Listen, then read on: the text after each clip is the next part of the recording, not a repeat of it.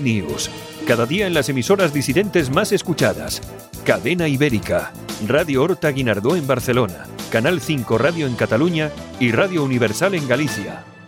Buenos días, aquí comienza Alt News, 60 minutos de radio en directo desde los estudios de Cadena Ibérica en el País Vasco.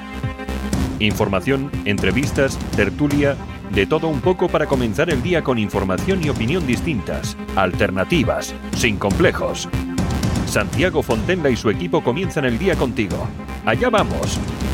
Saludos supercordiales, esto es Al News, Cadena Ibérica, País Vasco, para todos nuestros oyentes a través de Cadena Ibérica, Radio Horta Guinardó, Canal 5 Radio y Radio Universal. Las temperaturas, la mínima, un grado bajo cero en Soria, Palencia, Burgos y Ávila, y la máxima 25 grados en Murcia. Saludos de Javier Muñoz en la técnica y este que os habla, Santiago Fontenla. La máxima en Bilbao hoy 14, en Barcelona 16, en Coruña 13, en Madrid 16 y en Málaga 22.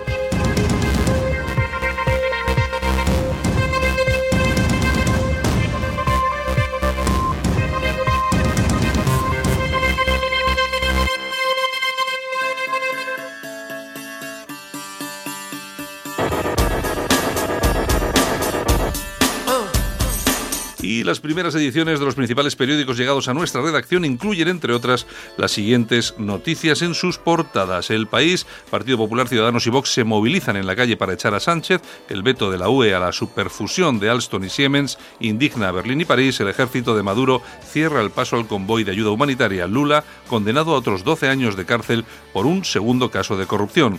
En el mundo, ofensiva para frenar a Sánchez, Alfonso Guerra, nunca, nunca en la transición necesitamos un relator. El chavismo a Guaidó Usted no ha escuchado el silbido de una bala cerca. París y Berlín estallan tras el veto de la unión de Siemens con Alstom. Aragón pide usar criaturas y personas en lugar de niños y hombres. ABC, movilizados contra la traición de Sánchez. Partido Popular, Ciudadanos y Vox llaman a manifestarse este domingo en Madrid para frenar la rendición del presidente al independentismo. El relator divide al PSOE y al gobierno y Guerra se encara con el líder socialista. Equipara a España con Yemen. Y en La Razón, Casado mide en la calle el clamor para una moción. No descarta iniciar contactos tras la manifestación del domingo para promover una censura en el Congreso con la que desbancar a Sánchez y convocar a las urnas. Maduro bloquea el paso a la ayuda humanitaria, el gobierno acelera la desfranquización, Madrid y Barça a la espera de la vuelta en el Bernabéu.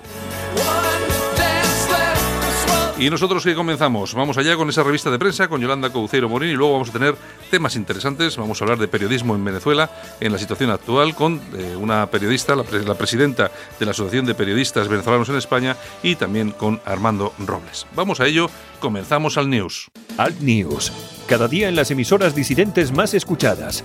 Cadena Ibérica, Radio Horta Guinardó en Barcelona, Canal 5 Radio en Cataluña y Radio Universal en Galicia.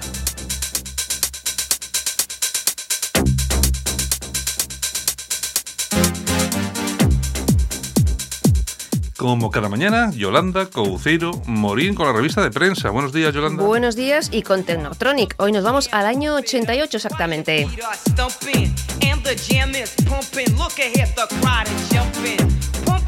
Menos mal que nos has traído a Julio Iglesias o algo así. Bueno, todo se andará. Bueno, ¿quiénes son estos? Technotronic, pues, ¿no? Pues bueno, son belgas, un dúo que funcionó muy bien en los Oye, años. Pero fíjate tú que son belgas. Fíjate que toda la, cuando, cuando, hablas de música disco, la gente siempre, ah, Inglaterra y tal. Pues bueno, es que ha habido muchi, mucha música en, en Italia con el Italo Disco. Sí, sí. Ha habido mucha en Alemania con, todo ese, con toda esa música que era muy industrial. Y bueno, los belgas con muchos. Eh, eh, sellos discográficos sacando música disco en los 80 y los 90 Oye, a tope. Y, esto, y, estos fueron los impulsores de la música house. Sí, bueno, sí, sí.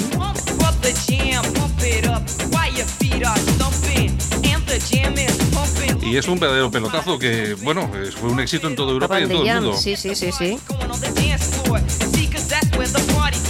Bueno, ¿quiénes, ¿quiénes eran estos? Pues mira, Joe Bogaret y Manuela Camosi. O sea, que sabemos algo de esos o ya están desaparecidos. Están prácticamente desaparecidos. Ah, Estuvieron más o menos 10 años funcionando bien, luego ya fueron a menos y durante esos 10 años vendieron casi 14 millones de, de discos. 14 millones de discos. Que se dice pronto, ¿eh?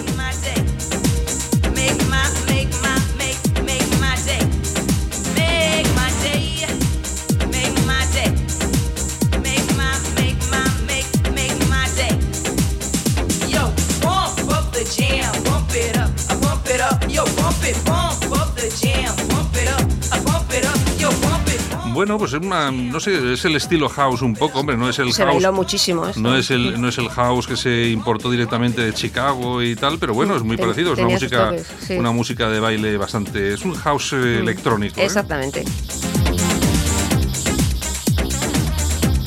Precursor de mucha de la música electrónica que escuchamos hoy en día. De hecho, la música techno no nació en Europa, como muchos creen que eh, la música techno de baile nació aquí. no, No, no, no. la música techno nació en Detroit, en Estados Unidos. Sonido de Troy. Y eso tiene mucho que ver con eso. Bueno, y si te parece, pues nos vamos, que luego cerraremos el programa con otra cancioncita de Me Tecnotónica. parece estupendo. Y si quieres empezamos con la revista de prensa. Vale, pues allá vamos. Pues venga, vamos allá. Pam, pam, pam, pam. Ahora en Alt News, revista de prensa. Los titulares de los medios alternativos en Internet con Yolanda Couceiro Morín. Y el que me esté viendo ahora dirá, ¿y este qué hace bebiendo a esas horas de la mañana? Son las 7 y 7 minutos, una Coca-Cola. Pues me apetecía, oye. Pues oye, pues mira, tú mismo. Yo te voy a contar la última del gobierno aragonés. Es que estos sociatas en compañía de Podemitas no, no te puedes esperar Cualquier mucha cosa, cosa. cualquier cosa. Bueno, el gobierno aragonés ha pedido a sus funcionarios que no usen la palabra hombre por ser sexista. Ahí, pues muy bien hecho, ¿no? Ahora, en vez de hombre, hay que llamarles varón. Y cuando se refieran a personas en general de ambos sexos, se recomienda usar el ser humano, la especie humana. Y a los niños, infante o A criatura. eh, bien, bien, vamos a abrir la ventanilla del ayuntamiento. Por favor, pasen por aquí todos los seres humanos. y los Hay que infantes ser- que haya. Hay que ser imbécil. Es que desde luego, pasen los seres humanos por aquí. Sabía que te iba a hacer gracia. Bueno, ¿qué más? Esto no tiene nombre, ya señor. te digo yo, vaya cuadrilla. Bueno, pues nos vamos a alertadigital.com. ¿Qué tenemos ahí? Casa- Casado llama felón, traidor y Bueno. otras cosas más a Sánchez y llama a los españoles a salir a la calle. Bueno, oye, tú eh, quédate con la copla que ayer eh, en el repaso de la prensa que hicimos eh, Armando Robles y yo, oye, uno de los temas en los que se in- incidimos, sobre todo él, eh, a lo largo del- de la mañana, fue en eso de hay que salir a la calle, hay que el PP y Ciudadanos tienen que salir, y Vox tienen que salir a la calle. Oye, Pues oye, si antes lo decís, tiquitaca. el domingo hay concentración, manifestación en Madrid, en la Plaza vamos, Colón. Vamos a ver si, si hay suerte y se convierte, además con el apoyo de los tres partidos, Ciudadanos, Mm, Vox eh, PP y, y- Vox, sí. vamos a ver si se convierte en una de esas manifestaciones, vamos, inmensas, porque eh, aquí la- la- hay mucha gente que no se da cuenta exactamente de la situación en la que estamos, la que estamos viviendo. Aquí hablamos mucho de Venezuela, pero es que estamos viviendo un proceso que es muy parecido, Sí. sobre todo en sus, en sus inicios. Este tipo, este tipo no es ya que negocie con los eh, separatistas, es que vende. Vende. O sea, vende nuestro solar. El solar patrio Es lo una- vende. Es una traición. ¿Eh? Es un traidor, es Sí, un sí, pelón, sí, como decía este. Hay que ir a la. Yo me imagino que sí, que va a haber mucha gente en esa manifestación. Supongo que sí, que sí, que se va a llenar eh, la Plaza Colón, pero Es- vamos. bueno, la Plaza de Colón, eso y- seguro. Y, y los alrededores, claro. Hombre, yo, yo me acuerdo, yo la última vez que estuve en la Plaza de Colón en una manifestación fue una convocada por el PP. por el partido, sí, exactamente. estaba Rajoy, creo. Eh, estaba Rajoy de. y aquello fue inmenso. Inmensa. El- La, capacidad que tenía el Partido Popular antes era inmenso. Vamos a ver si ahora entre estos tres partidos, que son los tres que están dando ahora el callo, vamos a ver si se puede repetir aquello o incluso hacerlo más grande todavía. No, no, el PP se está poniendo las pilas. De hecho, hoy, no sé si tienes por ahí el corte de, de Alejandro Fernández en. Sí, creo que Javier lo tiene por ahí. A ver, lo podemos poner y le podemos escuchar a, a nuestro amigo Alejandro, que ha estado espléndido. Yo creo que sí. Javier, ¿nos pones por favor, Alejandro? Es evidente que su estrategia eh, durante todo este tiempo es desprestigiar a España y señalarla como una dictadura. Y es evidente que al señor Pedro Sánchez le da igual humillarse y humillar a millones de españoles, millones de catalanes incluidos. Y es normal porque al fin y al cabo le pusieron ustedes.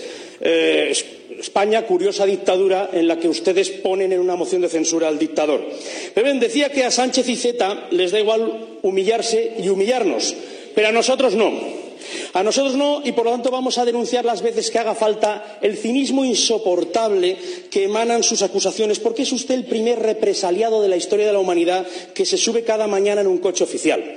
Es usted el primer represaliado de la historia de la humanidad que cobra 147.000 euros al año, el doble de lo que cobra el presidente del gobierno del supuesto Estado opresor. Es usted el primer represaliado de la historia de la humanidad que lo pasa usted tan mal que lo primero que hizo fue subirse el sueldo un 5%. Menuda dictadura, menudo sufrimiento el suyo, menuda jeta la suya. Aquí la única dictadura es la que ustedes quieren imponer aquí, en Cataluña, amedrentando a jueces, políticos, fiscales, entidades cívicas, chantajeando constantemente. Oye, vaya paliza que le está dando el, presidente del Partido Popular de Cataluña al Torra, ¿eh? Le ha dado un buen repaso, sí. Una especie de protectorado antidemocrático de nacionalismo obligatorio, de partido único y, lo que es más importante para ustedes, de impunidad judicial y de amiguetes, de septonigosis de amiguetes. Pues bien, por mucho que Sánchez se humille y el señor Iceta se sume, no lo van a conseguir. No van a conseguir el protectorado, no lo van a conseguir. Y no lo van a conseguir no por la represión que viene de fuera, como les gusta decir, para hacerse las víctimas, no. Han perdido porque millones de catalanes decidieron de manera valiente hace tiempo decir basta ya. Cruel destino el suyo, señor Torra. Al final va a resultar que las bestias con forma humana, que las personas contaran el ADN, que los seres inferiores, les vamos a derrotar a ustedes. Ya lo hicimos en el pasado. Les vamos a volver a derrotar, porque en definitiva, las veces que haga falta, defenderemos el Estado de Derecho y la democracia, por mucho que el señor Sánchez se humille. Oye, qué paliza, ¿no? Hasta, espléndido. Qué, palizón le ha metido en dos, minutos, en dos minutos 14, que es más o menos lo que cabe en Twitter. Pero es que es verdad. Pero bueno, vamos a ver. Yo aquí, en a mí lo que me parece es lo que hemos comentado tú y yo aquí más de una vez. El Partido Popular está girando a una velocidad pasmosa el discurso, lo está haciendo bastante más claro, no radical. Sin complejos, sin no radical, bastante más claro, sin complejos, diciendo lo que tiene que decir, sobre todo para defender España y a los españoles y yo creo que sí, excepto aquí lo, aquí lo único que tenemos en el Partido Popular, cositas que, eh, que no acaban de entrar en el puzzle, pues eh, son cositas que están pasando en Galicia, son cositas que están pasando en el País Vasco, Borja Semper, igual, pues que son... Eh, son cositas, son decía, cositas, decía uno, decía uno eh, verso suelto, no, verso suelto no, exactamente no es eso. Y luego hay alguno suelto por ahí, pero es el Partido Popular yo creo que sí que se, está, poniendo, se está poniendo. Yo creo que sí, yo creo que sí. Bueno, ¿qué más? Bueno, pues seguimos, euronews.com. Un, un político, entre comillas, xenófobo holandés se convierte al Islam. Joran Van Claverem afirma que su conversión se produjo mientras escribía un libro crítico sobre el Islam. Es el segundo miembro del Partido por la, de la Libertad de Get Builders que se convierte al Islam. Bueno, es que, vamos a ver. Em, ¿Qué les darán? No, pero vamos a ver. Dos cosas importantes. Una, a mí que se convierta un tío al Islam es que no me importa lo más mínimo. Yo no le doy más importancia de la que tiene, eh, esa importancia mediática, pues que puede ser graciosete, entre comillas. Y punto. Y punto. Ahora, te voy a decir una cosa tú no sabes lo bien que le viene esto a Gerd Bilders a nivel electoral para cuando le digan, es usted un islamófobo, pues pero ¿qué, me, está diciendo usted si tengo aquí a dos coleguitas míos que son eurodiputados o diputados? Están, con ustedes. Y, que son, y que son musulmanes, pero ¿de qué, me, ¿de qué, me, están hablando? Exactamente, así es. Porque claro, se convierte en islam, pero no se va del partido. Ya, ya, ya. O sea, esa, es otra. Entonces, pues bueno, claro, no, es que esto es como siempre, renunciar al escaño como que no. Como que no, hasta que, me echen. El sueldo no, el sueldo así no. es. Bueno, bueno moncloa.com. ¿Qué tenemos? El PSOE teme un cataclismo en el Ayuntamiento de Madrid. La mayoría ve venir malos resultados y eso podría afectar ¿A dónde? A las agrupaciones socialistas, porque habría menos telilla. Hombre, claro. Claro, y la pela es la pela. Bueno, las, las encuestas, hombre, pasa que también sí es cierto, que, últimamente las encuestas no es que acierten demasiado, no. pero las encuestas sí empiezan a dibujar que van a quedar los últimos por detrás de Vox. Sí, sí, sí, sí. Así que, se vayan atando los machos. Oye, ya sabes, el que siembra mareas recoge tempestades, pues sí, eso le pasa. Pues eso. dice el sabio, el sabio refranero español. Efectivamente. Bueno, seguimos. Ramblalibre.com. Muy bien. Carta a Juli Fernández, alcalde de Sabadell. El amigo Enrique de Diego, como siempre, está muy atinado. Eres un inútil e irresponsable. No mereces ser alcalde y no voy a pedir tu dimisión porque cuando llegáis al cargo os pegáis el culo con silicona a la butaca. Hay una vecina de 18 años a la que han violado porque tú no has hecho bien los deberes. Los marroquíes que la han violado vivían muy bien gracias a ti los servicios sociales los miman. Claro. Bueno, eh, luego alguno dirá pues que eso es un delito de odio, porque claro, esto aquí todo delito de odio. Aquí todo lo que es criticar, bueno, es un delito de odio, pero es que es verdad, porque al final resulta que eh, hay seis o siete eh, inmigrantes que violan a una, a una chica y resulta que te das cuenta de que son personas que han venido aquí a qué? A vivir de las ayudas sociales. Y eso es, así. Entonces, ¿qué hacen aquí? ¿Qué pintan aquí para Vamos a ver, ¿por qué vienen aquí a vivir de las ayudas sociales? Coño, que se vayan a Francia si quieren, ¿no? Pero, aquí, se las damos, se las damos. Claro, si es, que, la culpa es nuestra. No, la culpa es nuestra. claro, claro. Y aquí, encima luego, si, si deportas a alguno, encima te conviertes en un nazi. Oye, por cierto, hablando de las ayudas sociales, hoy en Vizcaya han detenido a cinco porque habían estafado 40.000 euros. No sabemos su nacionalidad. Ya os informaré. Sí, pero bueno, imagínate. Pero vamos. Imagínate, imagínate. En fin, ¿Qué más- bueno, qué más seguimos. tenemos? La tribuna del País Vasco.com. Vamos allá. Hazte oír pondrá en marcha un nuevo autobús contra el feminismo radical. Responden así a la revocación de la utilidad pública. Ya sabes que le van a retirar sí. las ayudas y subvenciones. Y bueno, han dicho que esto es una caza y captura de su asociación, el amigo Arzuaga, y que van a recurrir y van a sacar el autobús a la calle. Bueno, a mí tengo que decir una cosa. Me parece muy bien que le quiten las ayudas, pero no solo a ellos. A Tiene que- quitárselo a todos. Todos. A todas las asociaciones, a todas las fundaciones. Oye, que el que quiera montar algo, que se lo pague. Sindicatos, O sea, que se lo pague él, ONGs. que, no tenga- que no tengamos que pagarlo todos nosotros. Claro. A mí, luego, si quieren con su dinero montar un autobús diciendo que los papagayos tienen vulva, y los- a mí me da igual, cada uno que diga lo que quiera. Libertad absoluta. Oye, a mi plataforma España y Libertad, ni un euro de subvenciones, ¿eh? O sea, Nunca, todo lo que hacíamos lo hacíamos las personas que colaborábamos en la asociación. Claro, O sea, es que, es que es como de- es como debe de ser, es como debe ser. Es que aquí uno monta una asociación, un, un- un chiringuito para que te den la, para que te den la ayudita. No, no, no. Estos, estos nuevos grupitos que el otro día comenta- estábamos comentando algo de ellos, la defensa de la españolidad de no Sí, sé sí, qué, sí, en sí. el año dos- pasta. el- en el año 2018, Hmm. son asociaciones, fundaciones que se montan porque están esperando a que, A les, caiga, a, a que les caiga algo de pasta. Claro. Sí, vamos, como si no lo supiéramos. Yo siento tener que criticar estas cosas. Pero es porque que es pasa verdad. Cuando es verdad, es verdad. Pues Si es crees así. en algo, crees en algo con tu dinero. Sí, sí. Ni más ni menos. Sí, sí. Bueno, seguimos. Lagaceta.eu, la Gaceta Europea. Aquí tenemos el listado de agresiones sexuales en España en lo que va de año. Y fíjate tú que estamos a día 6 de febrero, o sea, Sí. en treinta y pico días. Sí.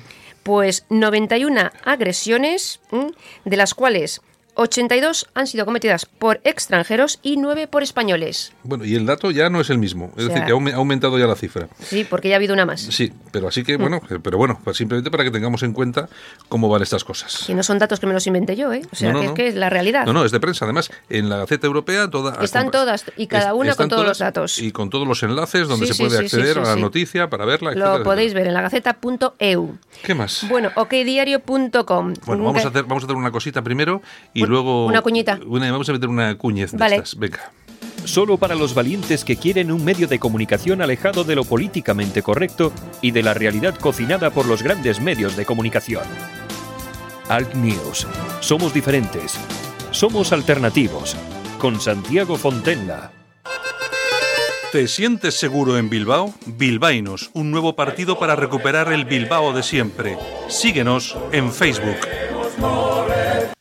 Alt News. Un espacio de radio alternativo. Venga, seguimos. entonces. Bueno, pues lo que te decía, en okdiario.com nos cuentan que García Paje pide que se reúna el Consejo Territorial del PSOE por las, Mm. las cesiones a los indepes.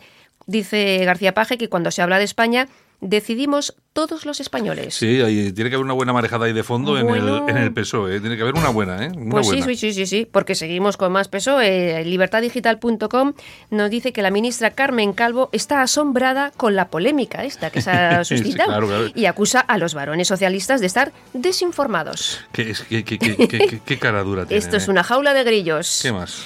Bueno, en la razón.es tenemos una entrevista eh, a Michael Robinson, el futbolista, Sí. ahora, Sí. eh, pues eso, que está enfermo de cáncer. ¿Qué me y dices? di- No, no sabía. Sí, sí, y eh, muy mal.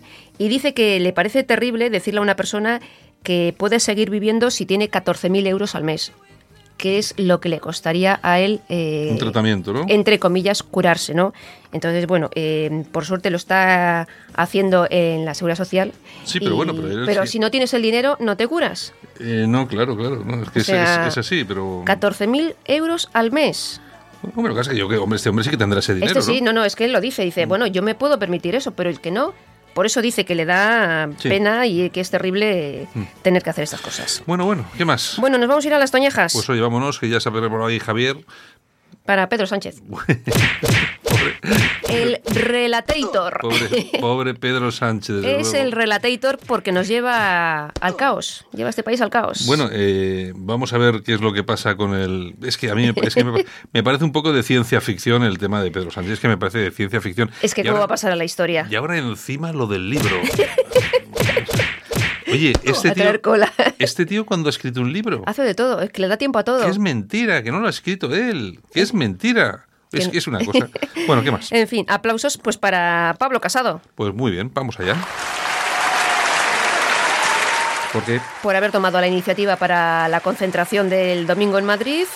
Y bueno, creo que es una, una buena idea a la que, como hemos dicho, eh, se ha sumado Vox y Ciudadanos. Vox y Ciudadanos. Me parece una muy buena idea. Muy buena Eso idea. es. Así que el domingo todos a Madrid. Pues sí, y los que no puedan ir, yo es que lo que no sé, yo lo que sí haría sería convocar concentraciones en todas las capitales de provincia, eh, en, lo- eh, en los ayuntamientos o donde sea, por- para que la gente que no se pueda desplazar pues pueda hacer Pues una... pueda. Yo estoy convencido que va a ser una, una movilización multitudinaria, multi, multi, multi. Sí, sí, sí. Yo- y fíjate que creo que van a ir hasta, hasta la mayoría de los, de los afiliados al PSOE, que están hasta el gorro de toda, toda esta gentuza. también, también, también. En fin, bueno. Bueno, pues nada, pues nos vamos con nuestros Technotronic hasta mañana. Mira, aquí tenemos aquí... Yo lo que sí creo es que suenan, pues fíjate, este es eh, el disco que estamos pinchando es uno que se titula Best of Technotronic, es decir, todos los grandes éxitos de Technotronic. Pero uno sí se queda con la copla, suena todo muy parecido. ¿eh? Bueno,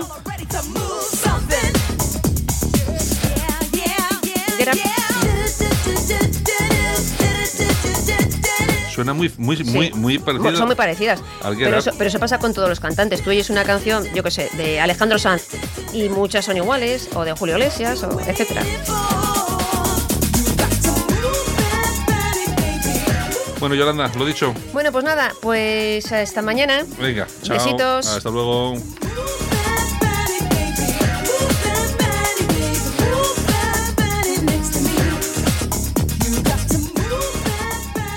Solo para los valientes que quieren un medio de comunicación alejado de lo políticamente correcto y de la realidad cocinada por los grandes medios de comunicación.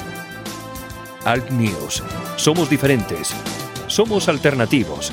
Con Santiago Fontenla. Alt News. Cada día en las emisoras disidentes más escuchadas. Cadena Ibérica. Radio Horta Guinardó en Barcelona. Canal 5 Radio en Cataluña y Radio Universal en Galicia. En Alt News, La Ratonera. Un espacio de análisis de la actualidad con Armando Robles y Santiago Fontenla. Críticos, ácidos, alternativos, otra lectura políticamente incorrecta de lo que sucede en España, Europa y el mundo, y no nos cuentan. Y hasta Málaga que nos vamos. Buenos días, Armando Robles. Buenos días, Santiago, ¿cómo estás? Pues muy bien. Oye, además, bien e ilusionado. Y, Oye, el domingo tenemos manifestación en, en, en Madrid. Yo estoy, yo estoy, yo estoy preocupado, ¿eh? ¿Por qué? Porque Eh, no, no sé, me, me cuentan, no que lo quiero creer, que en el día de hoy es posible que Pedro Sánchez termine oficializando la venta del Escorial a los separatistas catalanes. No sé si será cierto. Oye, cualquier, cualquier cosa, ¿eh? Yo ya me lo creo todo, me lo creo todo.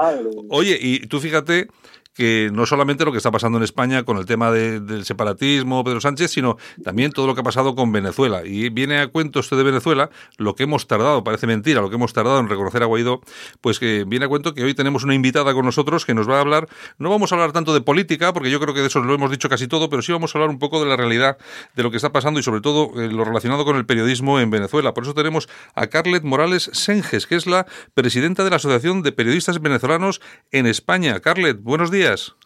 Muy buenos días, Santiago. Buenos días, Armando. Hola, buenos días, Carlos. Bueno, Carlet, eh, em, eh, primero, eh, tengo que preguntarte, ¿cuánto tiempo llevas en España?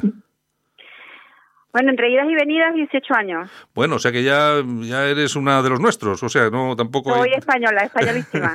bueno, oye, eh, por tu cargo como presidenta de la Asociación de Periodistas Venezolanos en España, imagino que tienes información de primera mano de todo lo que está ocurriendo en, en- en Venezuela. Eh, estamos siguiendo pues con inquietud, con intranquilidad todo lo que pasa allí, sobre todo pues eso, con este rifirrafe con Guaidó, con lo que está sucediendo, que no dejan entrar eh, los servicios primarios a Venezuela, la ayuda, esa ayuda internacional. ¿Sabes? ¿Tienes alguna nueva noticia sobre esto o simplemente es lo que, lo que nos están contando es lo que hay hasta el momento? Bueno, la nueva noticia, eh, tú sabes que Venezuela es una noticia en desarrollo Sí, desde claro. hace ya 18 años, ¿no? Ella, en, en sí, el país ya es como una noticia en desarrollo. La, la, la más en desarrollo que tenemos a esta hora es, es la, mm, los tanques y los camiones que ha atravesado la Guardia Nacional en algunos puentes de la frontera para impedir que, que entre físicamente esa ayuda, ¿no? Entonces, bueno, estamos allí todos atentos a qué va a pasar con esas gandolas, le llamamos nosotros, una, son unos containers que han atravesado allí Sí. en mitad del puente, ¿no? A- y bueno, tenemos el, el, el, el alma en un En un en, puño. en- en vilo, porque sí, sí, sí, porque Sí. es que, Dios mío, ¿qué va a pasar allí? Porque eso es, eso, eso no se puede traspasar, físicamente eso no se puede traspasar, y está la guardia allí, están, esto parece, parece que parece una novela, de un lado la ayuda, el cargamento, del otro lado la gente esperándola y en medio unos containers y unos guardias. Bueno, y además, yo lo que sí he podido ver eh, los últimos días es que hay una manipulación eh, absolutamente ridícula de los medios de comunicación en Venezuela. Mientras se transmitía a través, yo creo que es el canal oficial Venevisión, una manifestación del chavismo, eh, un vecino de uno de los barrios estaba grabando con su teléfono móvil la realidad de la manifestación y y claro, y era el contraste era absolutamente ridículo, ¿no? Se está manipulando eh, toda la información. Es muy, es muy complicado informar en Venezuela ahora mismo, ¿verdad? Es muy complicado. Mira, la violación a la libertad de expresión en Venezuela no es nueva. Viene desde el año 1999, cuando Chávez llegó a la presidencia. Desde ese momento ha sido constante el irrespeto al artículo 19 de la Declaración Universal de los Derechos Humanos, que reconoce además el Pacto Internacional de Derechos Civiles y Políticos, que resguarda el derecho a la libertad de opinión y expresión. Mira, eh, te cuento, Santiago, durante el mandato de Chávez fueron cerrados más de 80 medios de comunicación.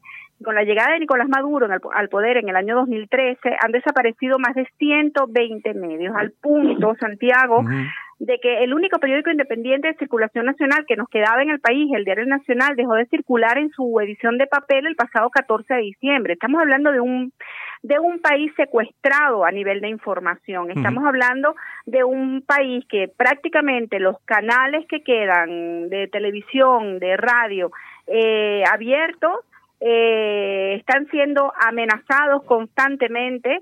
Tenemos además una ley, una ley que nos impide hablar, que nos impide, por ejemplo, en estos días del 22 de enero a esta parte, impide que tú nombres a Guaidó, impide que lo nombres ni para bien ni para mal te llama Conatel, que es el organismo encargado supuestamente de regular, pero que es directamente un sensor con boli rojo, que te llama y te dice no puedes nombrar a Guaidó, eh, te vamos a cerrar el programa. Si lo haces mañana, que sepas que ya no estás al aire. Con lo cual tú ante esta situación como periodista, ¿qué haces? Le tienes que dar recomendar a tus hijos, te quedas calladito, autocensura y adelante. Eh, Armando, tú fíjate hasta dónde llegan las cosas que ya no puedes ni, ni citar a una persona, ¿eh?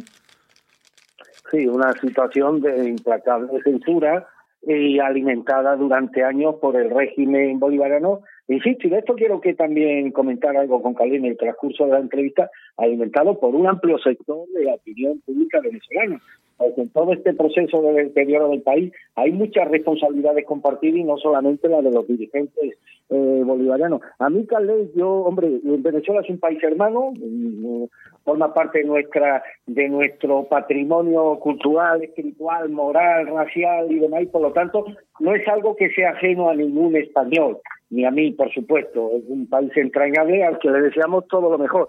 Yo prefiero mirar hacia el futuro. Yo espero que del pasado se encarguen los órganos jurisdiccionales que sometan más severo correctivo, que haya todos, lugar a los Todos estamos contigo, Armando. Todos queremos pero mirar yo quiero mirar al futuro porque el pueblo de Venezuela merece un futuro mejor que el que ha tenido. Y hombre, y en tu condición de experta sobre la materia, nadie mejor que tú, Carles, para que nos degrane ¿Cuál crees tú que va a ser el futuro más inmediato para tu país, para Venezuela? ¿Hay margen para la esperanza?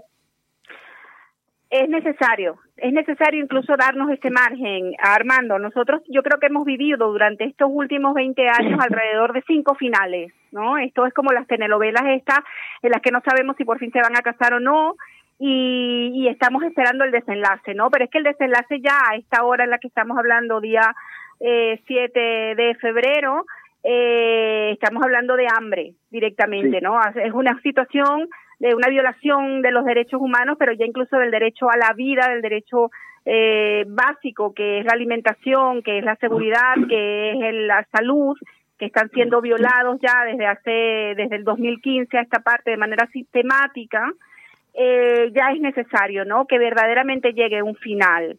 Ya si fuera de broma, que verdaderamente esto, eh, la esperanza ya siempre decimos que la esperanza es lo último que se pierde, pero es que ya prácticamente no tenemos nada que perder, ¿no? Ya hemos perdido a nuestros jóvenes eh, que manifestando contra este régimen, hemos perdido a nuestros niños por hambre, porque no, no están bien nutridos, a nuestras madres, porque no tienen cómo alimentar a sus hijos, a, a, nuestros abuelos, porque no reciben una pensión digna. Bueno, en fin, prácticamente el país se nos ha desangrado, pero ya no literalmente con los jóvenes en las calles derramando su sangre en el asfalto, sino con, con, con una población alrededor de cuatro millones de venezolanos que se han ido, eh, profesionales, un país que, que, que, se ha desangrado por todos sus flancos. ¿Cómo no mirar hacia el futuro y necesariamente tener una esperanza con este último final que esperamos que sea?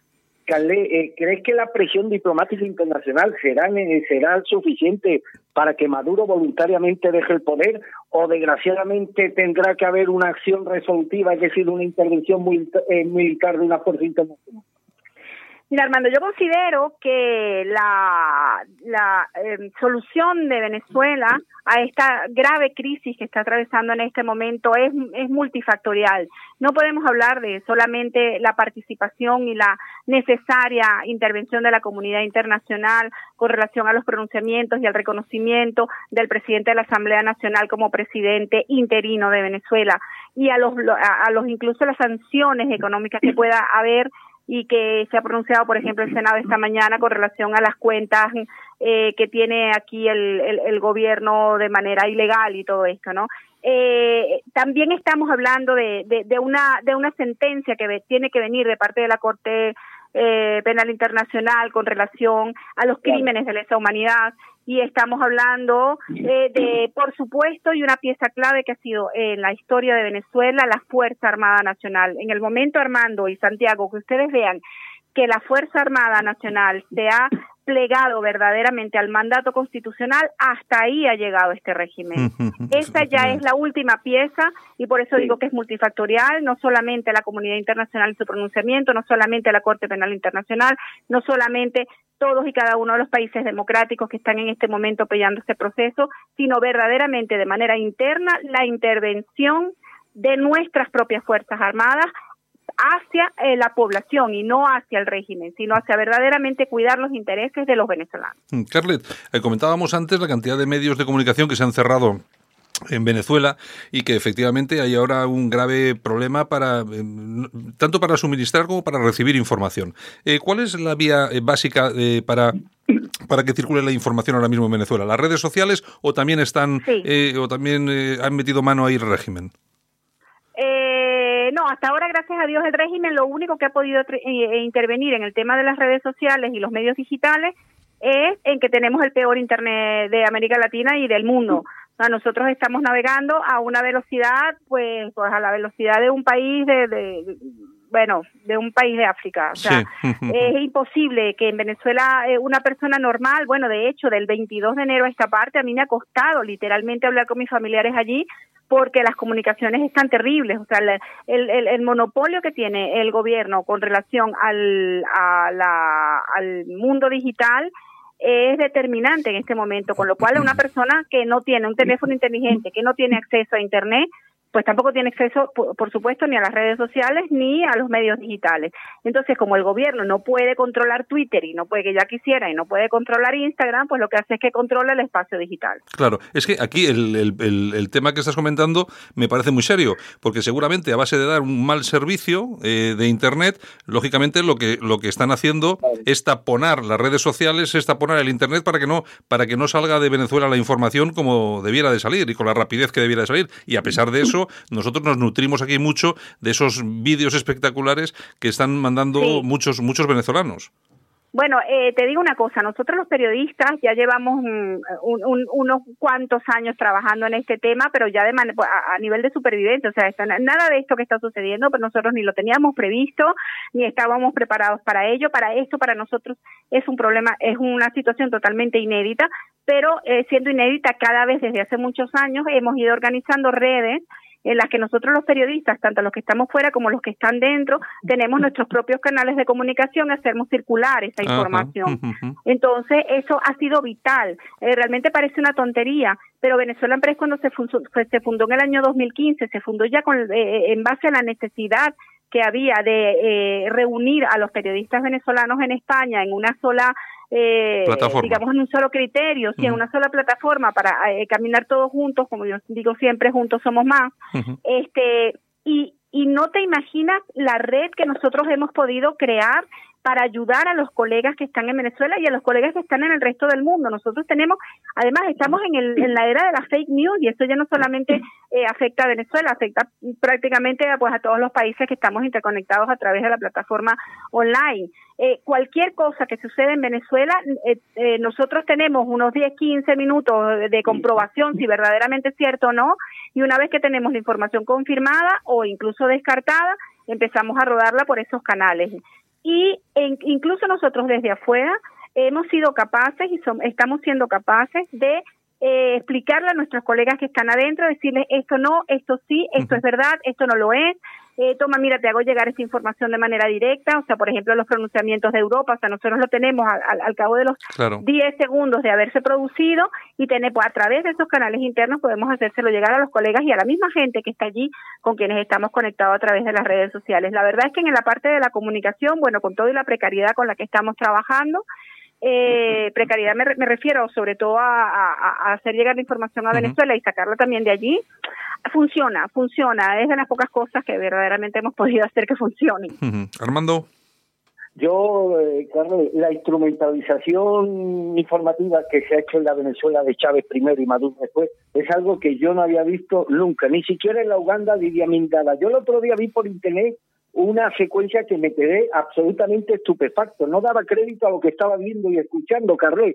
Y era una de estas comparecencias de estos shows televisivos de Hugo Chávez en directo, con un plató lleno de incondicionales, de, de, de, de, de profesionales del aplauso. Y el programa consistía en que él aleatoriamente hacía una llamada. Por ejemplo, en esta ocasión era una llamada al presidente del Banco Provincial. Y era para humillarlo literalmente ante su audiencia de incondicionales. Y me acuerdo que le decía, vamos a ver, además todo en un tono muy prepotente, chulex, imagínate un pobre hombre ahí recibiendo una llamada del presidente del país. ¿Usted por qué no cumple las leyes del país? ¿Usted por qué no respeta los decretos que yo firmo? Yo le voy a expropiar su banco. Dígame usted el precio que... Totalmente. en riguroso directo. en riguroso directo. Pero te digo una cosa, en, aquella época ya se estaban empezando a encarcelar a los primeros opositores, ya se estaban cerrando medios de comunicación. No, además yo te digo una, una cosa ya habían indicios más que reales de que aquello eh, iba iba camino de convertirse en una auténtica dictadura comunista. Sin embargo, tenemos también que entonar el mea culpa, querida eh, Carré. El régimen chavista fue legitimado por muchos millones de, venezolanos que le reían las gracias primero a Chávez y luego a Maduro. Por supuesto, a ver, a ver, a ver, que las elecciones que Chávez ganó y ganó durante muchos años, las ganó de forma legítima. Eso nunca nadie lo discutió. Lo que pasa, lo que pasa es que eh, la democracia no solamente es votar, también es eh, aplicar el sistema democrático durante tu mandato. Y fue lo que comenzó a degradar en cuando cuando ya Chávez una vez había llegado al, poder de forma democrática pues poco a poco fue convirtiéndose en un dictador en la práctica o en un régimen totalitario en la práctica no hasta llegar el punto de que ya las elecciones para ya no eran ni libres ni democráticas. Este pero eso ya eh, fue eso no es, eso es un proceso eso no es que llega un país un dictador eso quizás en otro siglo pero ahora mismo ya no eso es un proceso que va poco a poco y tal. Y lo que tú has dicho del riguroso directo, sí, empezamos nosotros con la, o sea, tan estupefactos estuvimos nosotros como tú. Además, eh, llegó un momento en que la gente esperaba el domingo, que era cuando se era el programa que, que él hacía, eh, para, para ver a quién iban a despedir o a qué, o qué medio iban a cerrar o a quién iban a encarcelar, porque si una cosa es cierta, es que Chávez nunca mintió. No, no, está claro, está claro. O sea, él, el, domingo te señalaba a ti, te decía Armando Robles, mañana no tienes programa y tú júralo que el día siguiente no lo tenías. Imagínate, Santiago, en un Pero te enterabas en ese momento. A Pedro Sánchez en un directo. Bueno, ¿a quién llamamos? Vamos a llamar a Mancio. Sí, sí, sí. A Mancio, a Mancio. ¿Cómo te ha ocurrido abrir un local en París y no, y no al lado de mi casa y demás? Te voy a, bueno, te voy a expropiar todo. y la gente, de verdad, Carles, yo lo veía y no daba crédito. Digo, esto no puede ser real. Esto realmente ha ocurrido en Venezuela. Sí, bueno, sí, sí, sí, sí, fue así, fue así, fue así. Y, pero y no solamente y no solamente en Venezuela, en más en más sitios también, ¿eh? Pero bueno, es mejor eh, yo reír por no llorar, pero sí que hemos visto cosas que han sido pues, realmente llamativas. Eh, Carlet, oye, una cosa que te quería preguntar sobre el tema de los periodistas. ¿Tenemos una cifra exacta de periodistas que han tenido que salir por motivos de, no poder desarrollar su profesión, de estar perseguidos de Venezuela? ¿Sabemos una cifra o quizás no tenemos todavía? Mira, eh, no, quizás no, nosotros, por lo menos en Venezuela Empresa digo que ya somos casi 400, o sea, estamos ahora mismo reunidos en la plataforma de Venezuela Empresa 380 periodistas, pero también somos ahí reporteros gráficos que han sido perseguidos, detenidos, eh, y también tenemos mm, cámaras. Eh, esa es la plataforma que reúne a Venezuela Empresa, alrededor del 90% sí que somos periodistas y el resto son, son colegas, incluso locutores también. Mm, a ver, en Miami también está otro otro gran contingente y bueno, regaditos por el por por por, por bueno, por el globo terráqueo hay más. Mm. Pero una cifra sí te voy a decir que nos llama mucho la atención y, y estamos muy preocupados y estamos incluyendo dentro de un programa que vamos a elaborar de reconstrucción cuando la, llegue el momento de la transición y la reconstrucción en el área de la comunicación. En las, eh, las escuelas de comunicación, te, y te hablo de la que yo conozco, que es la de la Universidad Central de Venezuela, que fue donde yo me gradué, eh, alrededor de, eh, tendrían que estar cursando periodismo entre el primer año y el quinto, eh, alrededor de 1.500 alumnos a la vez, entre los que están en primero, segundo, tercero, cuarto y quinto. Pues ahora mismo no llega a 300. O sea, en, esos cinco años. Eh, imagínate que nosotros teníamos dos turnos. Tal era, tal era la demanda que había, pues, el turno de la mañana y el turno de la noche. El turno de la noche ha desaparecido pero entre otras cosas por inseguridad no hay profesores, no hay alumnos, ¿cómo vas a tener dos turnos? Entonces, no estamos graduando periodistas, no estamos graduando periodistas, ¿por qué? Porque tampoco hay medios donde esos periodistas vayan a poder ejercer. Claro, claro, claro. Y Carlet, una cosa, eh, ¿tenéis, mm, no sé, información eh, o se conocen periodistas que hayan sido eh, represaliados, secuestrados, torturados por el régimen? Sí. Si tenemos estadísticas. Sí, no, si sabéis de casos. Claro, claro, sí, sí, sí, pues sí, sí, por supuesto. De hecho, por ejemplo, un miembro de Venezuela Press que vino eh, perseguido, él quiso volver y está ahora mismo detenido en una cárcel militar. Eh, nosotros tenemos un par de organizaciones este, muy serias porque en Venezuela las cifras oficiales acabaron desde hace muchísimo tiempo en todas las áreas y mm. por supuesto la de la comunicación principalmente, que son el Instituto de Prensa de Sociedad, IPIS, Capítulo Venezuela y Espacio Público, que ellos sí que llevan el registro de diario a través de esas mismas plataformas que han creado para la denuncia, bueno, el Sindicato Nacional de Trabajadores de la Prensa también lleva ese registro, eh, pero eh, vamos actualizándolo conforme cada día. Lo que sí te puedo decir, por ejemplo, que durante, mm, durante el 23 de enero a esta parte, el Sindicato Nacional de Trabajadores de la Prensa del 23 de enero esta parte, ¿eh? que no te estoy diciendo de 20 años de régimen. Ha habido 32 ataques a la libertad de prensa, 26 trabajadores de la prensa han sido agredidos, ha habido 11 detenciones de reporteros, 6 denuncias de robo de equipos, que también siete cortes de emisión de programas de radio y cinco medios han sido atacados. estoy hablando del 22 de enero a esta parte.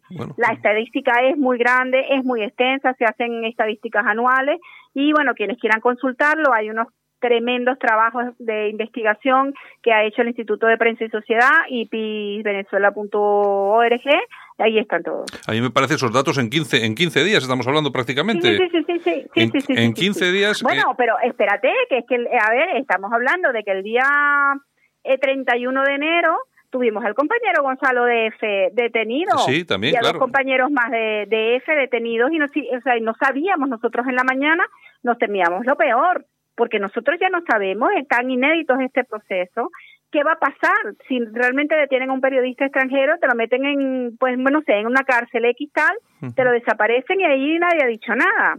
Entonces, eh, eh, nos tememos por la seguridad, por supuesto, de nuestros colegas de, de, la prensa internacional que están allí. Además, desde aquí les hago llegar un gran abrazo y un, bueno, nuestro más sincero agradecimiento porque están dando la batalla con nosotros también. Oye, Armando, vaya situación para los periodistas, ¿eh? La verdad es que sí, hombre, yo agradezco la primero la, la calidad, la calidad oratoria y la gran capacidad expositiva que tiene Carlet para desgranarnos estos hechos que nos sitúan desgraciadamente ante una realidad que no es conocida, desgraciadamente no es conocida por un importante sector de la opinión de la opinión pública. Yo, claro, Armando, te digo una cosa, es que los periodistas no debemos ser la información, nosotros no debemos estar en el ojo de los... O sea, nosotros tenemos el deber de informar. Pero cuando un periodista, Armando, se convierte en noticia es porque algo verdaderamente está pasando. Claro, algo va mal. Oye, Calder, yo no me voy a resistir, eh, con, no me voy a resistir a la tentación de hacerte una pregunta que supongo que como buena periodista habrás indagado porque afecta a tu país y afecta también al nuestro.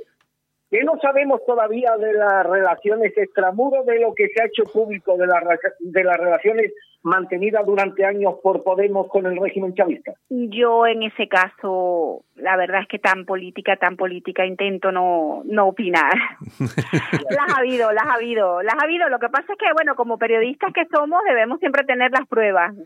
Y pruebas hay pocas lamentablemente, ¿no? Entonces por eso, es por eso el, el, el discurso que ellos puedan tener eh, siempre van a tener esa ese, ese filón de no de, de, preséntame las pruebas no pero es que lo han hecho muy bien lo han hecho muy bien porque pruebas las pruebas las han sabido ocultar y las han sabido guardar y o eliminar entonces, en cualquiera de los casos, cualquier cosa que yo te diga siempre va a estar en el nivel de la especulación y no me gustaría entrar en ello. Pero de que las ha habido, las ha habido. Vamos, este, cuando el río suena... Agua lleva.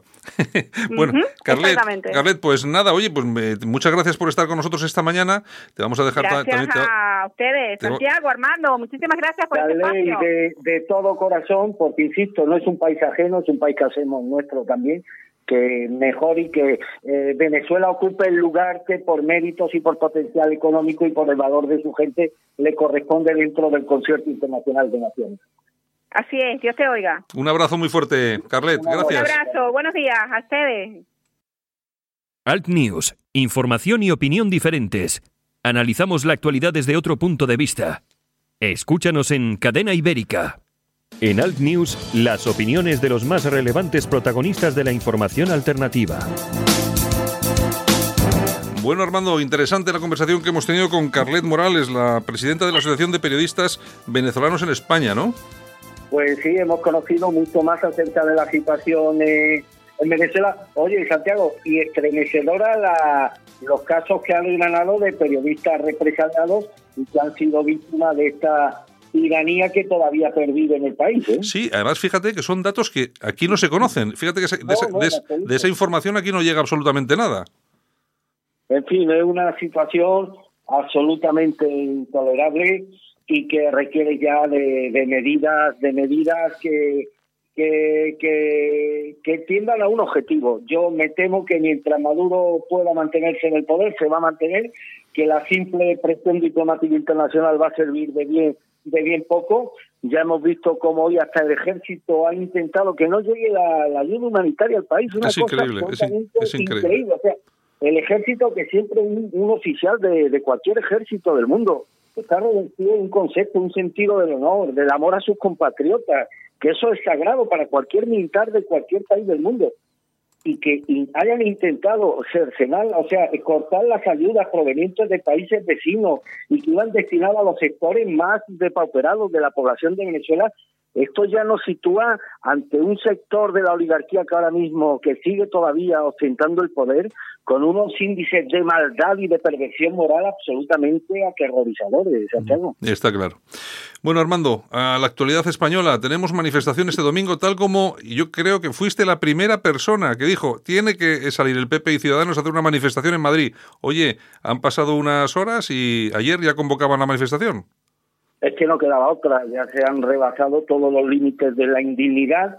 La simple acción parlamentaria no sirve de nada porque mientras la aritmética parlamentaria no favorezca a la oposición, cualquier pataleta en el Congreso pues sirve para algunos titulares de prensa y poco más pero este es un problema que afecta a la generalidad de los ciudadanos españoles y está bien que el Partido Popular y eh, Ciudadanos hayan trasladado esta responsabilidad también al conjunto de los españoles, porque aquí lo que está en juego no son ya los intereses electorales de un partido o de otro, lo que está en juego es el futuro de una nación que a todos nos consigue y a todos nos pertenece. Por lo tanto, veo muy acertado que se haya este, que se, se, le haya otorgado ese protagonismo a la ciudadanía para que sean los ciudadanos quienes de una forma voluntaria y espero que abrumadoramente masiva se manifiesten el próximo domingo en Madrid para reclamarle a Pedro Sánchez que cumpla con aquello que dijo que iba a hacer cuando asumió la presidencia del gobierno, que es convocar elecciones generales a la mayor brevedad posible y que sean los electores, el pueblo español,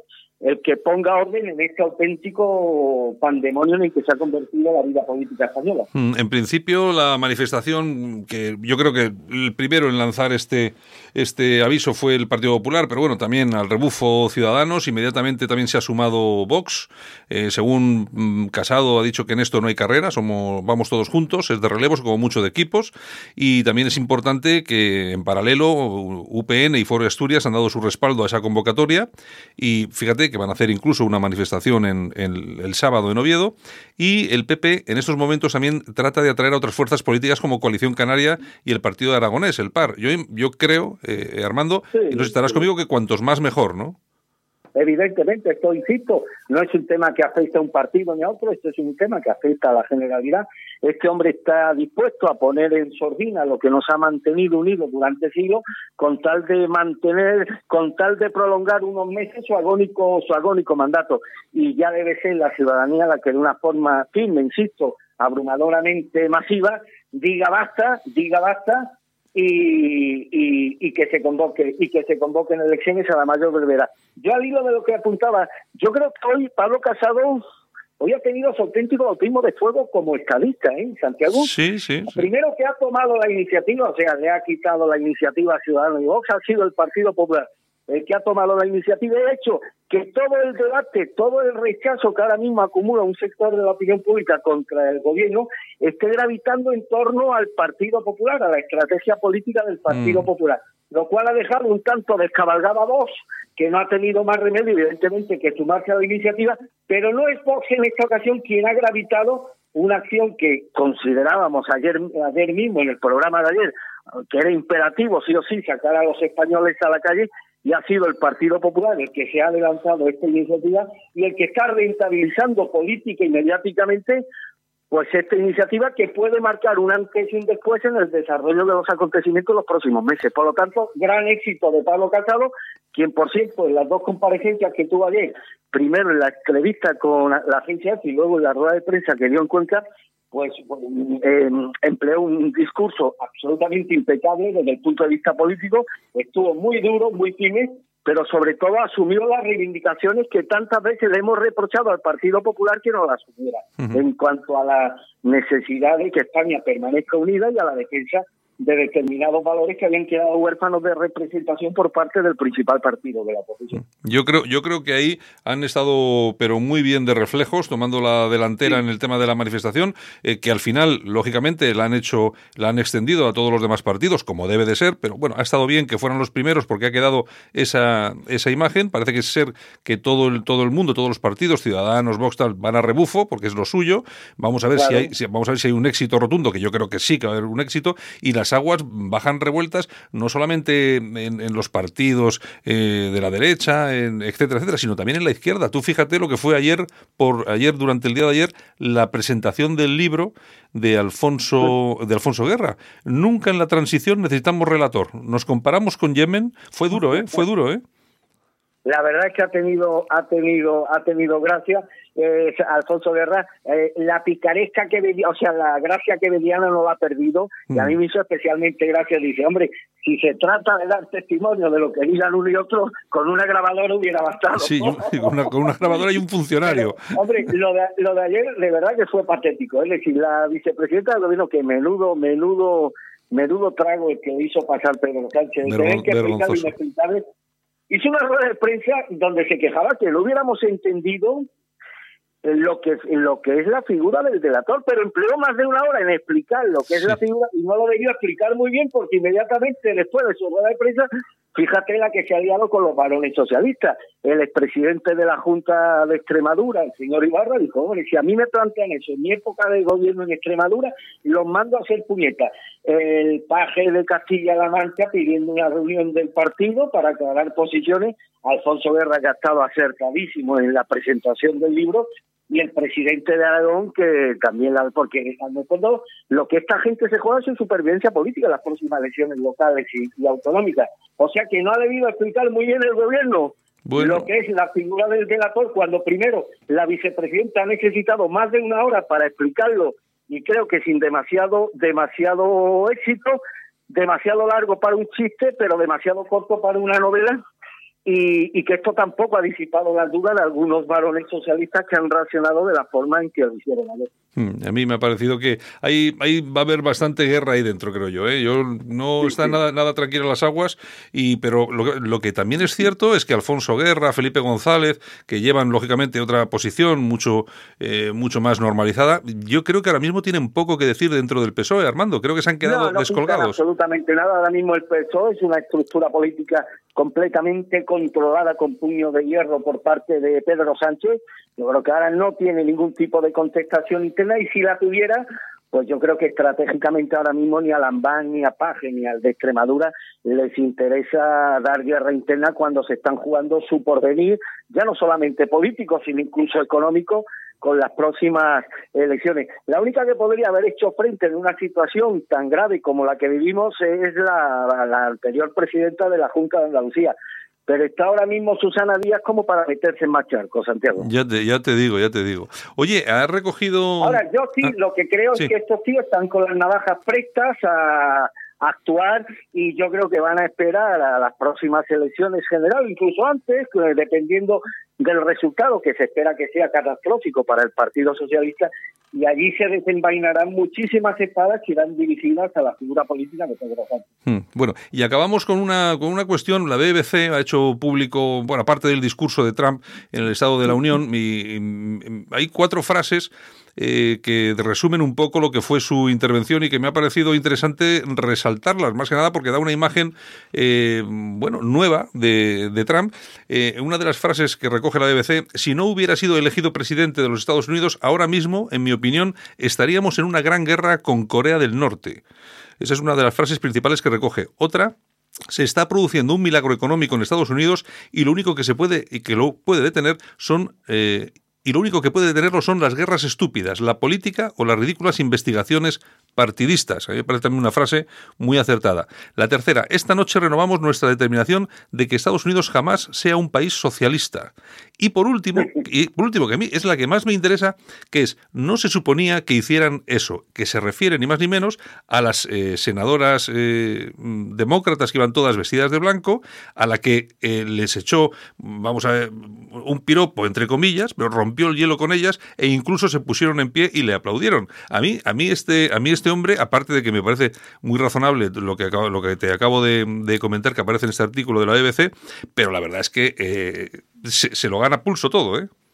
Es un, es un fenómeno. Nosotros le apoyamos desde el minuto uno, desde que anunció su candidatura a la presidencia de Estados Unidos. Parecía una quimera lo que luego consiguió, pero sí, desde el minuto uno apoyamos y me parece, y, y el tiempo pues no se ha dado la razón. Se trata de un líder providencial que la providencia ha puesto al frente del país más poderoso de la tierra en unos momentos históricos de especial zozobra para el conjunto de para el conjunto de Occidente. Y no le deben venir mal dadas las perspectivas electorales a medio plazo cuando las primarias del Partido Demócrata para disputarle la presidencia a Donald Trump pues esto ha pasado un poco como con las primarias del PSOE en Madrid. Los pesos pesados del Partido Demócrata se han desmarcado e intentan recurrir a figuras mediáticas, como es el caso del propietario de la cadena esta de cafeterías, Starbucks, sí, Starbucks sí. y otros tantos, con lo cual esto ya es premonitorio de que dan por perdida la, la victoria demócrata frente a un, a un líder de acero que ha logrado a través de los éxitos económicos y de volver a situar a Estados Unidos en el papel hegemónico mundial que nunca tendría que haber perdido, pues lo ha citado en una situación absolutamente privilegiada para revalidar su mandato en las presidenciales dentro de dos años. A mí me parece fundamental la frase esta noche renovamos nuestra determinación de que Estados Unidos jamás será un país socialista.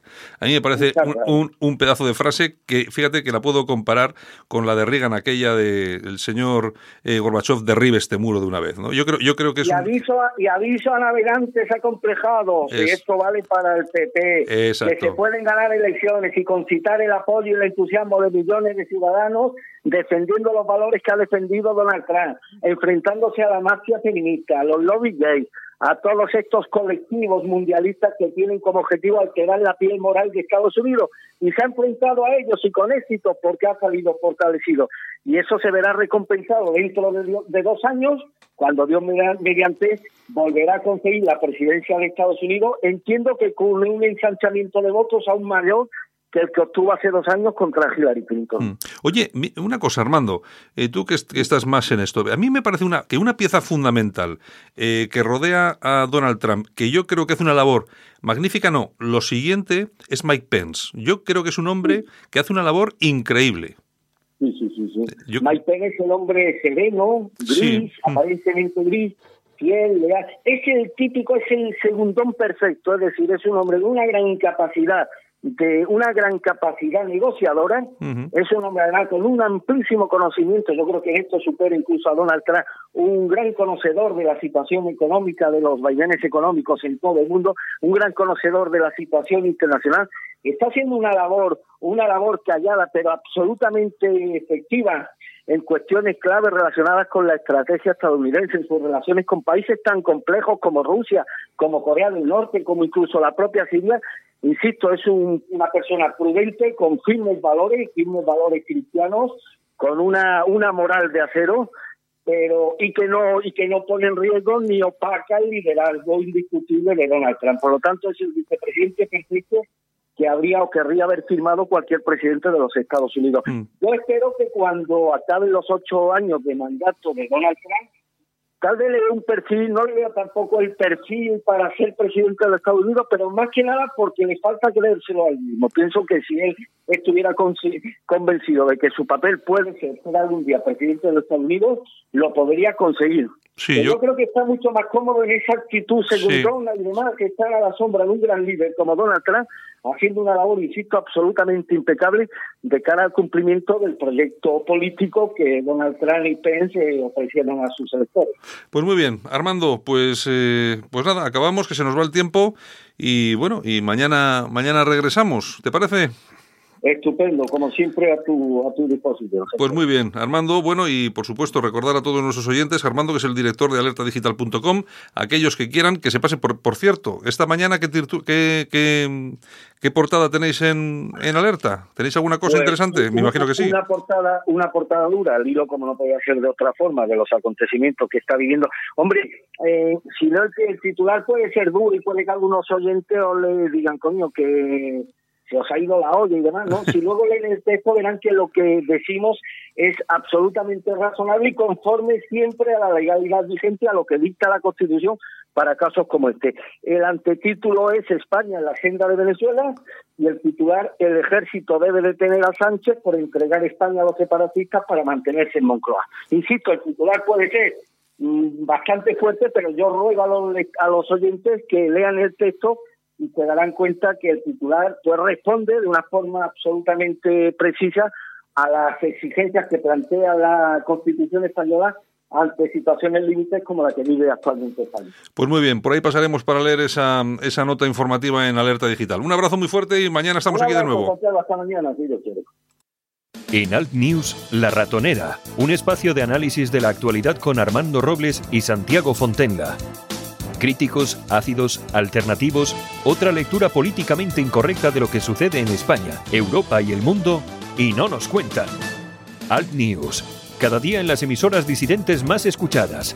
Cadena Ibérica, Radio Horta Guinardó en Barcelona, Canal 5 Radio en Cataluña y Radio Universal en Galicia.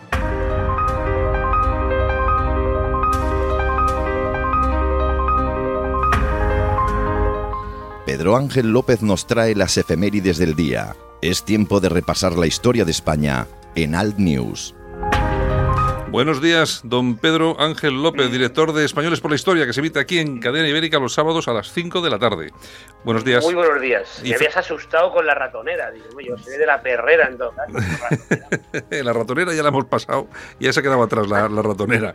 hoy, que, hoy, que hoy, por cierto, hemos tenido una, una periodista venezolana muy interesante, que nos ha contado muchas cosas. Nosotros que nos dedicamos a esto de la información, aquí en la radio y también en la televisión, pues hombre, es cosas que no conoces, como por ejemplo, cómo han sido represaliados los periodistas. Nos ha contado que en los últimos 15 días, bueno, eh, si luego en podcast podrás escuchar el programa, pero como en los últimos 15 días ha habido un, un montón de casos de periodistas detenidos, torturados, medios cerrados. Es increíble lo que pasa en, en, en Venezuela. Así que muchas veces también nos quejamos, pero tú fíjate lo bien que estamos nosotros. ¿eh? Me consta porque nosotros ayer, ayer se grabó eh, el programa que se emite esta semana en los diferentes canales de TDT en toda España, en Pride Channel en Madrid y Mi Tierra Televisión en Canarias, eh, Toledo en Toledo, bueno, eh, Sí. 45 emisoras en toda España que no me acuerdo. Ujú. Ahí grabamos un programa que tiempos difíciles sobre Venezuela. Y tuvimos eh, a dos personas, de, dos venezolanos, que huyeron, gracias a Dios, eh, de Venezuela. Ambos estuvieron en prisión durante mucho tiempo. Nos contaron las torturas a los que los sometían.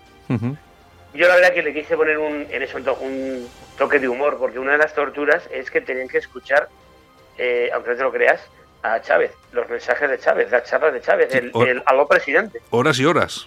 Horas y horas. Digo, tío, esto me recuerda a la naranja mecánica. Sí, sí, sí, sí, sí, sí. Pero, bueno, claro, luego nos contó el resto y dije, joder, macho, pues qué descanso escuchar a Chávez, claro. Hombre, claro. Te, tiene que convencer, te están dando de hostias. Y luego te pones a Chávez y dices, pues por lo menos, es increíble. gracias a Chávez no recibo hostias. No, sí, es, Eh, es increíre, es increíble. Seguramente alguno de Podemos es el inspirador. Tú sabes, yo lo comentaba, todo eso ha pasado en España entre 1934 y 1939 y, y esto es lo que quieren, lo que quiere Podemos, lo que quieren eh, el comunismo puro y duro que hay en Venezuela y que Pablo Iglesias, Serrajón y compañía y Carmena la primera quieren instaurar en España. Lo que tenemos que hacer es tener eh, oídos y vista para que lo que pase en Venezuela no pase aquí. Yo estoy harto de escuchar a la gente, no, no, eso aquí no pasa. Ya, que no pasa, macho, pero, mm, si la red clientelar que se han preparado estos, estos pollos es para que pase esto. Claro. Y de todas formas tenéis, tenéis el domingo manifestación ahí en, en Madrid, convoca Vox, Partido Po- bueno, convocan, o por lo menos que están ellos, Ciudadanos, Sí. Partido Popular y Vox. Yo creo que será multitudinaria, espero, porque claro, lo que está pasando en este país...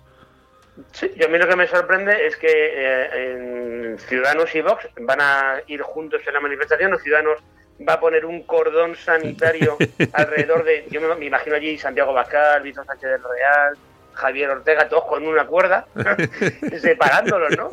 Sí, un cordón sanitario, ¿no? Tú ya sabes que la política, la política tiene cuestiones que son difíciles de entender. Aquí mucho criticar, mucho cordón sanitario, pero cuando lleguen las elecciones en Madrid y les hagan falta los votos de Vox para poder gobernar en el ayuntamiento, en la comunidad, Sí, sí. ya verás tú qué rápido se bajan los pantalones algunos que yo se me sé. hacen todos de amena. Claro, pues que yo lo que estoy viendo es que de Vodafone, lo que yo estoy lo- claro, yo lo que estoy viendo es que el Partido Popular mantiene un discurso más o menos cercano con Vox, es decir, con las diferencias y las distancias, pero bueno, siempre teniendo en cuenta que, siempre se puede negociar con ellos, pero es que la posición de, Ciudadanos está siendo eh, irrisoria, porque al final va a tener que negociar, porque no se va a poner a negociar con el PSOE de Pedro Sánchez. Bueno, lo ha hecho con el de Susana Díaz, tampoco, tampoco sería de extrañar, en fin. Eh, mm, yo te vamos, yo creo que hemos comentado, comentado más de una vez, Ciudadanos es eh, socialismo puro y duro. ¿eh? Lo que pasa que, te digo una cosa, en España, y lo que pasa con Podemos pasa igual, tú, eh, tú no tienes eh, narices hoy a hacer un partido, por fascista que seas, y le Mm. pones partido fascista. Joder, no te vota ni... No te vota ni Ni el Tito. no, eh, escucha, te vota el presidente, vicepresidente, el secretario y el tesorero. Sí, sí, sí, y nadie No más. te votan más. Pero si tú, eh, en lugar de llamarlo Podemos o Izquierda Hundida, lo llamaras eh, Partido Comunista, eh, te, votaba, te, te votaba lo mismo. El secretario general Sí. y el tesorero. Sí, sí, está claro. Entonces tienes que camuflarlo y, y- y- y Ciudadanos, te digo, de el socialismo, te lo dice Pedro, que he tenido enfrente de mí muchas veces a personal de a gente de, de- de Ciudadanos y al final se les ve el plumero. Mm, Lo que Coño, lo que- te sientas a comer con el Coletas y no te sientas a comer con Abascal. Joder, Mm. tío, pues, amigo, ¿y tú dices que defiendes España? Pues, pues explícamelo. Sí, sí. Bueno, ya sabes que le la política tiene, como dicen, ¿no? Eh, compañeros de cama eh, No sé. sorprendente, cuando menos, ¿no? Sí, cu- cuando menos. Tú fíjate que a Ciudadanos lo llaman el, el pomelo, ¿no? Que es eh, naranja por fuera y rojo por dentro. Sí.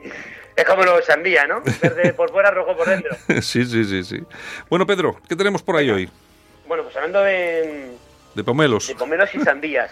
Una cosa muy importante, decimos siempre que la historia, eh, bueno, nosotros aquí hablamos unos minutillos, o en español por la historia hablamos un poco más, para que la gente vea, un, escuche un personaje, y si le interesa, digo un personaje, un hecho histórico, profundice un poco eh, en la historia de, ello. ¿no? Eh, hay una cosa muy importante. Gracias a Dios, hoy la tecnología, hay que ver siempre lo positivo de las cosas. Internet sí tiene porno, tiene fake news, pero es una forma muy eh, fácil de investigar algo que tú quieras saber. Viendo el tema de las efemérides de, de febrero y marzo, yo me acordaba que el personaje del que vamos a hablar formaba parte de la National Geographic, vamos, era uno de los fundadores, eh, me he dado cuenta de que venía en, Wikipedia, decían que hoy 7 de febrero eh, Graham Bell registra la patente del, del teléfono.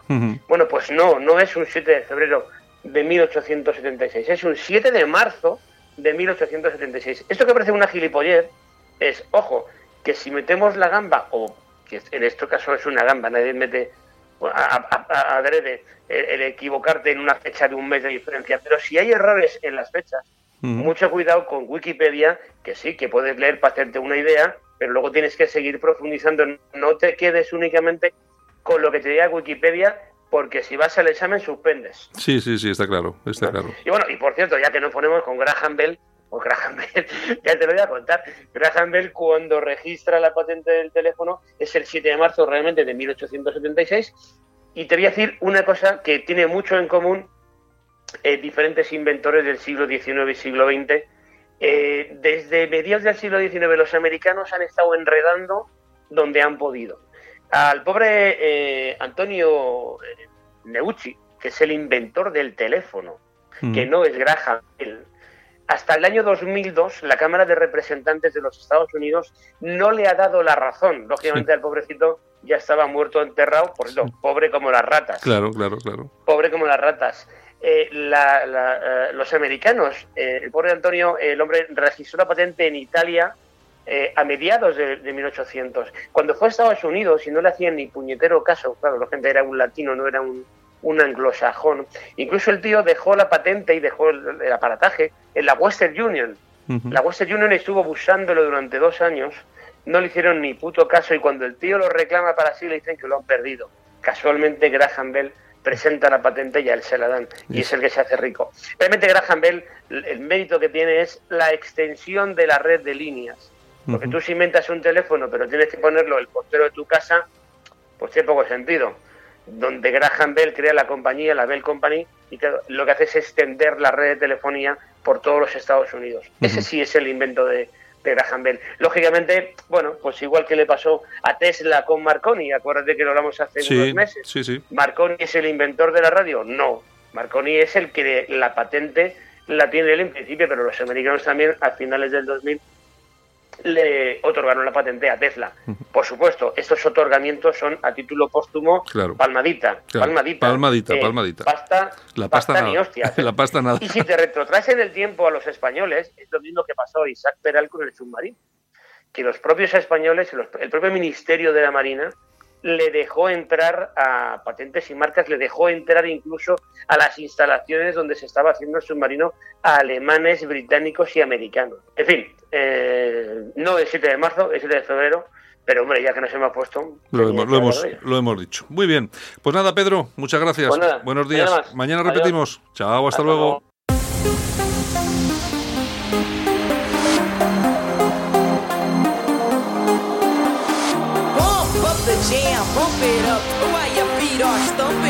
Y hasta aquí hemos llegado. Saludos super cordiales. Javier Muñoz en la técnica, este que os habla, Santiago Fontela. Mañana regresamos con más información, con más opinión, siempre alternativas aquí en la radio, en Cadena Ibérica, Radio Horta Guinardó, Canal 5 Radio y Radio Universal en Galicia. Un abrazo a todos. Chao. Gracias por elegirnos.